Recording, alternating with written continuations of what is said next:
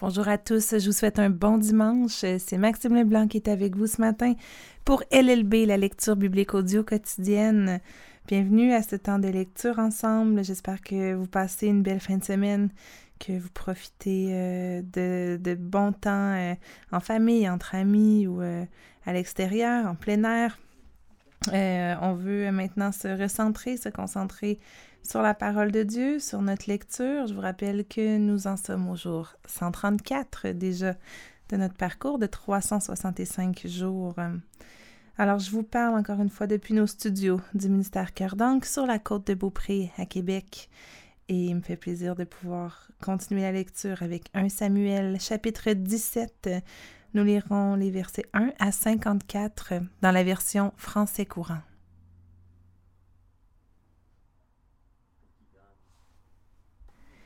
Les Philistins réunirent leurs armées pour une expédition.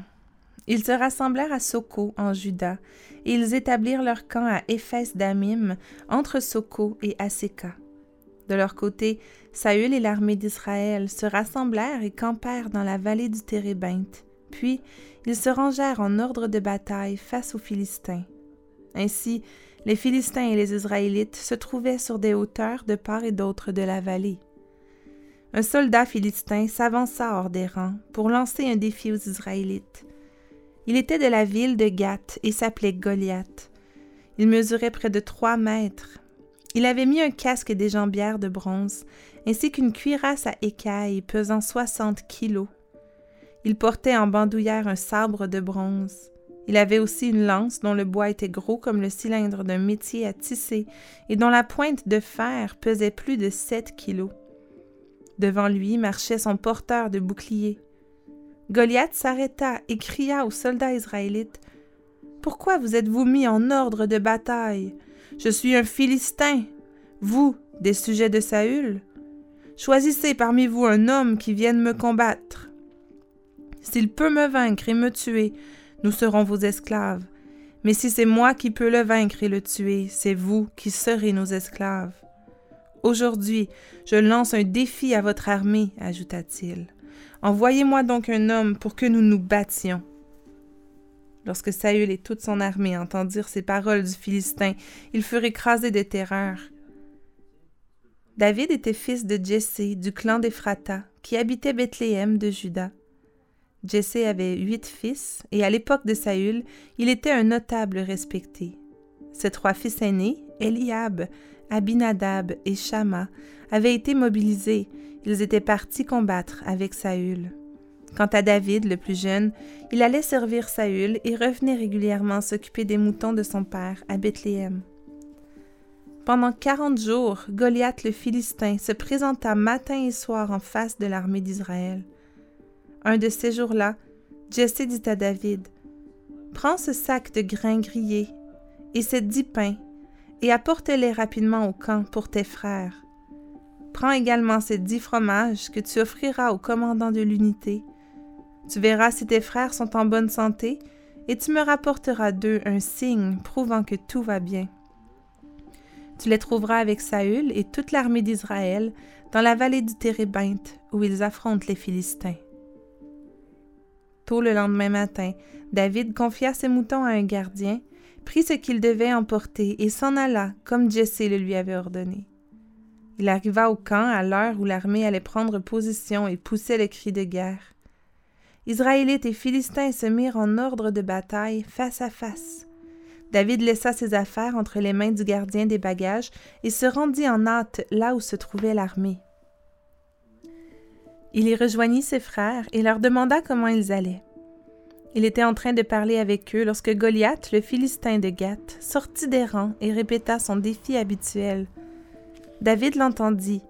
Tous les Israélites reculèrent quand ils virent Goliath, car ils avaient très peur. On disait Vous voyez cet homme, c'est pour nous provoquer qu'il s'avance ainsi. Eh bien, celui qui réussira à le tuer, le roi le comblera de richesses, lui donnera sa propre fille en mariage et accordera des privilèges à sa famille en Israël. David demanda aux soldats qui étaient près de lui Quelle récompense recevra celui qui tuera ces Philistins et qui vengera ainsi l'insulte infligée à Israël? Et qui est donc ce Philistin païen qui ose insulter l'armée du Dieu vivant? On répondit à David en lui répétant ce qui était promis au vainqueur.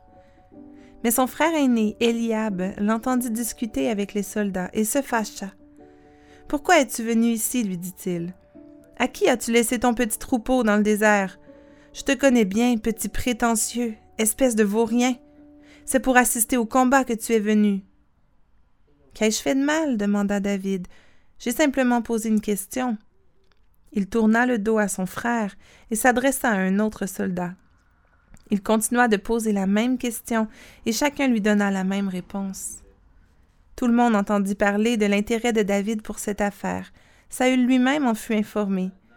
Il fit aussitôt venir David, qui lui dit Majesté, personne ne doit perdre courage à cause de ce Philistin.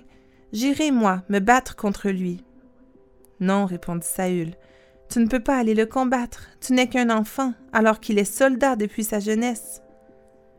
Majesté, reprit David, quand je garde les moutons de mon père, si un lion ou un ours vient et emporte un mouton du troupeau, je le poursuis, je le frappe et j'arrache la victime de sa gueule. S'il se dresse contre moi, je le saisis à la gorge et je le frappe à mort. C'est ainsi que j'ai tué des lions et des ours. Eh bien, je ferai subir le même sort à ce Philistin païen, puisqu'il a insulté l'armée du Dieu vivant. Le Seigneur qui m'a protégé des griffes du lion et de l'ours saura aussi me protéger des attaques de ce Philistin. Vas-y donc, répondit Saül, et que le Seigneur soit avec toi. Saül prêta son équipement militaire à David. Il lui mit son casque de bronze sur la tête et le revêtit de sa cuirasse. David fixa encore l'épée de Saül par-dessus la cuirasse, puis il essaya d'avancer, mais il en fut incapable car il n'était pas entraîné. Alors il déclara qu'il ne pouvait pas marcher avec cet équipement par manque d'habitude, et il s'en débarrassa. Il prit son bâton et alla choisir cinq pierres bien lisses au bord du torrent. Il les mit dans son sac de berger, puis la fronde à la main, il se dirigea vers Goliath. De son côté, Goliath, précédé de son porteur de bouclier, s'approchait de plus en plus de David. Il examina David et n'eut que mépris pour lui car David, jeune encore, avait le teint clair et une jolie figure. Goliath lui cria Me prends-tu pour un chien, toi qui viens contre moi avec des bâtons Maudit sois-tu par tous les dieux des Philistins. Viens ici que je donne ta chair en nourriture aux oiseaux et aux bêtes sauvages. Toi, répondit David, tu viens contre moi avec une épée, une lance et un sabre. Moi, je viens armé du nom du Seigneur de l'univers, le Dieu des troupes d'Israël que tu as insulté. Aujourd'hui même le Seigneur te livrera en mon pouvoir. Je vais te tuer et te couper la tête. Aujourd'hui même je donnerai les cadavres des soldats philistins en nourriture aux oiseaux et aux bêtes sauvages. Alors tous les peuples sauront qu'Israël a un Dieu, et tous les Israélites ici rassemblés sauront que le Seigneur n'a pas besoin d'épée ni de lance pour donner la victoire. Il est le maître de cette guerre, et il va vous livrer en notre pouvoir. Goliath se remit à marcher en direction de David. Celui-ci courut rapidement à la rencontre du Philistin, prit une pierre dans son sac, la lança avec sa fronde et l'atteignit en plein front. La pierre s'y enfonça, et l'homme s'écroula, la face contre terre. Ainsi, David triompha de Goliath et le tua sans épée, grâce à sa fronde et à une pierre. Il courut jusqu'à Goliath, lui tira son épée du fourreau et lui coupa la tête. Alors les Philistins, voyant que leur héros était mort, s'enfuirent les soldats d'Israël et de Juda poussèrent leurs cris de guerre et les poursuivirent jusqu'aux abords de Gath et jusqu'à l'entrée d'Écron. Des cadavres de Philistins jonchaient la route de Shaharaïm jusqu'à Gath et Écron. Les Israélites abandonnèrent la poursuite et revinrent piller le camp philistin. David prit la tête de Goliath pour l'amener à Jérusalem. Quant aux armes du géant, il les garda dans sa propre tente.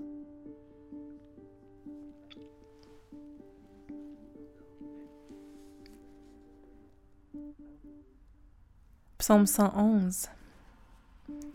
Alléluia, vive le Seigneur. Je veux louer le Seigneur de tout mon cœur parmi les fidèles assemblés. Les actions du Seigneur sont grandioses. Ceux qui les apprécient en font tous l'expérience. Splendeur et majesté distinguent ses actes. Il est pour toujours fidèle à lui-même. Il veut que l'on commémore ses merveilles. Le Seigneur est bienveillant et compatissant. Il assure l'existence de ses fidèles et se souvient toujours de sa promesse. À son peuple, il a montré sa force en action quand il lui donna le pays d'autres peuples. Fidélité et droit marquent tout ce qu'il fait. Toutes ses exigences sont dignes de confiance, établies pour toujours. Fidélité et droiture en sont les marques. Il a envoyé la délivrance à son peuple, qu'il a lié à lui par une promesse éternelle. Il est le vrai Dieu, unique et redoutable. Reconnaître l'autorité du Seigneur est l'ABC de la sagesse. Tous ceux qui la pratiquent montrent leur bon sens. La gloire du Seigneur subsiste pour toujours.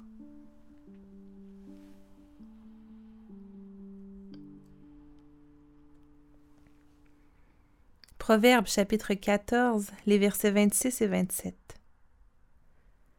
Reconnaître l'autorité du Seigneur permet de vivre en toute sécurité, car il protège ses enfants. Reconnaître l'autorité du Seigneur est source de vie. Cela permet d'éviter des pièges mortels.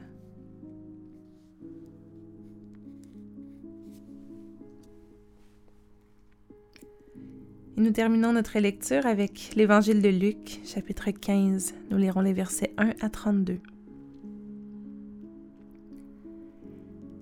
Les collecteurs d'impôts et autres gens de mauvaise réputation s'approchaient tous de Jésus pour l'écouter. Les pharisiens et les maîtres de la loi critiquaient Jésus.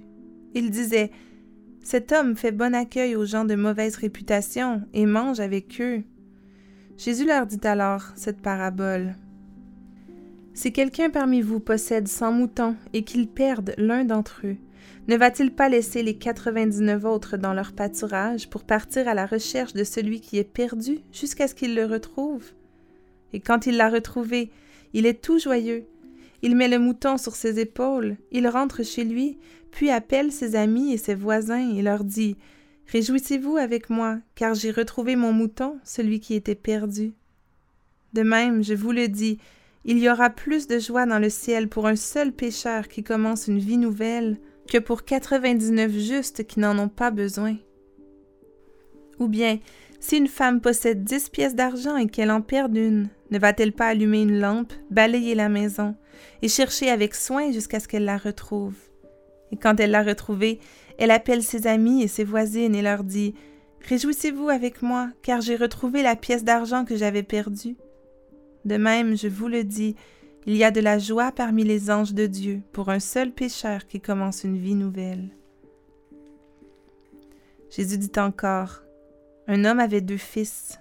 Le plus jeune dit à son père, Mon père, donne-moi la part de notre fortune qui doit me revenir. Alors le père partagea ses biens entre ses deux fils. Peu de jours après, le plus jeune fils vendit sa part de la propriété et partit avec son argent pour un pays éloigné. Là, il vécut dans le désordre et dissipa ainsi tout ce qu'il possédait. Quand il eut tout dépensé, une grande famine survint dans ce pays, et il commença à manquer du nécessaire. Il alla donc se mettre au service d'un des habitants du pays, qu'il envoya dans ses champs garder les cochons. Il aurait bien voulu se nourrir des fruits du caroubier que mangeaient les cochons, mais personne ne lui en donnait. Alors il se mit à réfléchir sur sa situation et se dit Tous les ouvriers de mon père ont plus à manger qu'il ne leur en faut, tandis que moi ici, je meurs de faim. Je veux repartir chez mon père, et je lui dirai Mon père, j'ai péché contre Dieu et contre toi. Je ne suis plus digne que tu me regardes comme ton fils. Traite-moi donc comme l'un de tes ouvriers et il repartit chez son père. Tandis qu'il était encore assez loin de la maison, son père le vit et en eut profondément pitié. Il courut à sa rencontre, le serra contre lui et l'embrassa. Le fils lui dit alors Mon père, j'ai péché contre Dieu et contre toi, je ne suis plus digne que tu me regardes comme ton fils. Mais le père dit à ses serviteurs Dépêchez-vous d'apporter la plus belle robe et mettez-la lui. Passez-lui une bague au doigt et des chaussures aux pieds. Amenez le veau que nous avons engraissé et tuez-le. Nous allons faire un festin et nous réjouir, car mon fils que voici était mort et il est revenu à la vie. Il était perdu et je l'ai retrouvé. Et ils commencèrent la fête. Pendant ce temps, le fils aîné de cet homme était au champ. À son retour, quand il approcha de la maison, il entendit un bruit de musique et de danse. Il appela un des serviteurs et lui demanda ce qui se passait. Le serviteur lui répondit Ton frère est revenu, et ton père a fait tuer le veau que nous avons engraissé parce qu'il a retrouvé son fils en bonne santé. Le fils aîné se mit alors en colère et refusa d'entrer dans la maison. Son père sortit pour le prier d'entrer, mais le fils répondit à son père Écoute, il y a tant d'années que je te sers sans avoir jamais désobéi à l'un de tes ordres.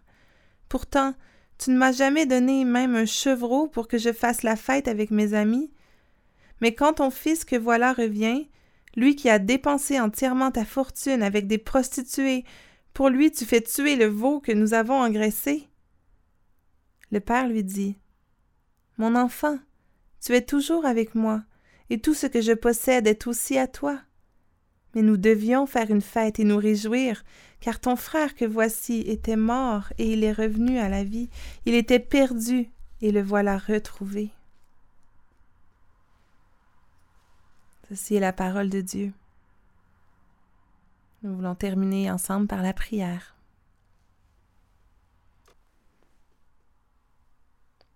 Éternel Dieu, grand Dieu vivant, toi Seigneur, dont les actions sont grandioses, toi qui es revêtu de splendeur et de majesté.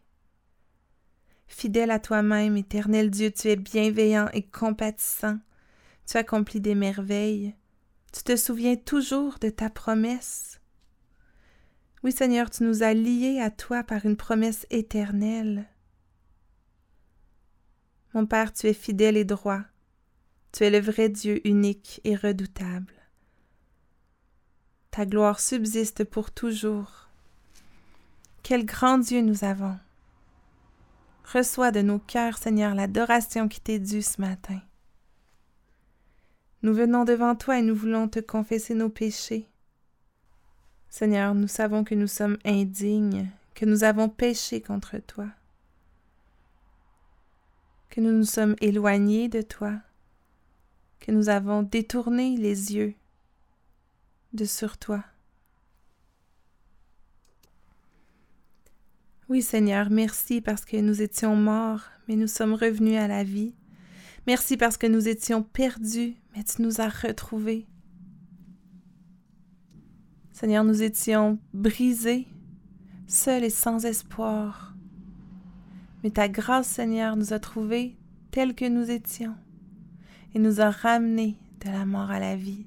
Sois loué, sois glorifié, Seigneur Jésus, pour ce que tu as fait pour nous, pour ta perfection, pour ton accomplissement jusqu'au bout, jusqu'à la croix. Oui, Seigneur, tu as tout donné. Merci. Reçois vraiment la reconnaissance de nos cœurs. Oui, Dieu de victoire, je te prie ce matin que tu puisses nous aider à reconnaître ton autorité en toutes choses, en tout temps, afin que nous vivions en sécurité. Aide-nous, Seigneur, à reconnaître ton autorité qui est la source de la vie. Aide-nous, Seigneur, à espérer en toi, à nous réjouir en toi, à nous abandonner à toi. Oui, mon Père, c'est dans le nom précieux de Jésus qu'on te prie ce matin. Merci parce que en Christ, nous avons tout. Amen.